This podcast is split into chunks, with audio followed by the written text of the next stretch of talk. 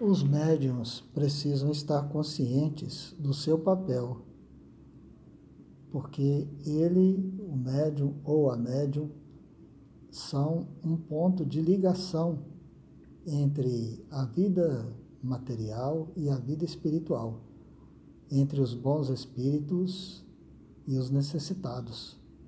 Então, o intermediário tem a função de trazer o céu para a terra é o caminho por onde vêm os instrutores espirituais. E é também o caminho por onde vêm os irmãos desencarnados necessitados, para que neste encontro que ocorre na mesa mediúnica e também durante o sono físico, possa haver o acolhimento, o amparo e a assistência dos espíritos necessitados e sofredores.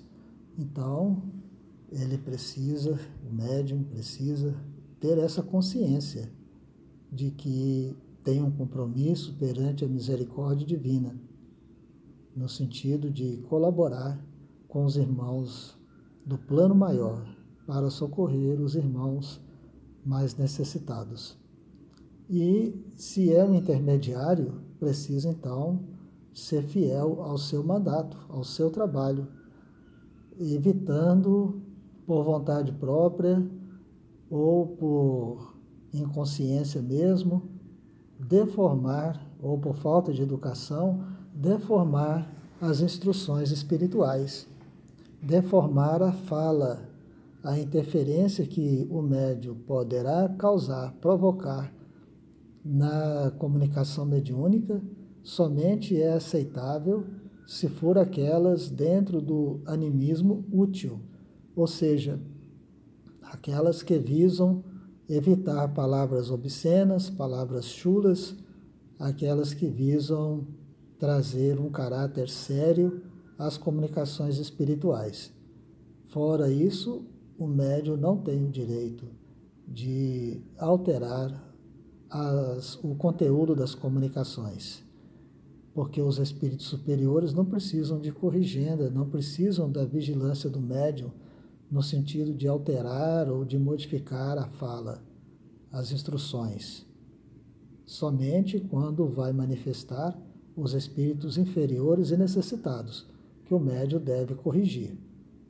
No caso dos espíritos superiores, o médium funciona como um instrumento de alta qualidade sendo manuseado por um artista, um artista de grande capacidade, produzindo belas peças musicais, belas de grande beleza espiritual.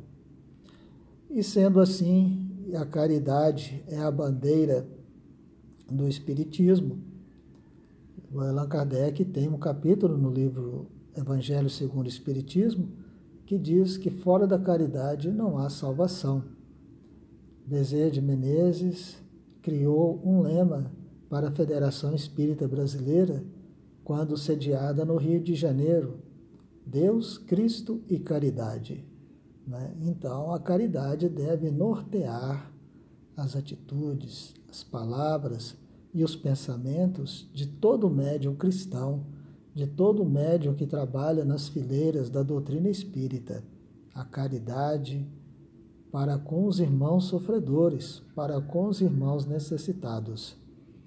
E não esquecer nunca que se hoje estamos ajudando os irmãos necessitados, se hoje estamos ajudando os recém-desencarnados que padecem aflições e dores, não nos esqueçamos de que amanhã poderá ser nós ou algum familiar nosso necessitado de ajuda e necessitado de socorro, poderemos ser nós mesmos batendo a porta de uma reunião mediúnica, quando desencarnados, pedindo socorro em nosso favor ou em favor daqueles a quem amamos.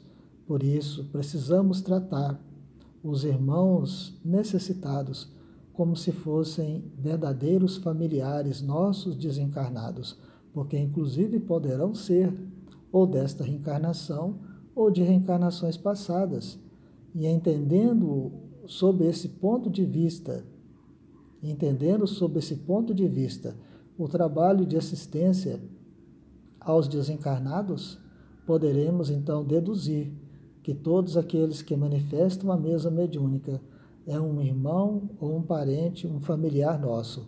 Se não é desta reencarnação, é de reencarnações passadas, porque todos fazemos parte da grande família universal da humanidade. Já reencarnamos milhares de vezes e vamos reencarnar milhares de vezes.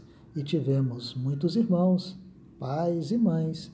Precisamos tratar todos os comunicantes como verdadeiros familiares.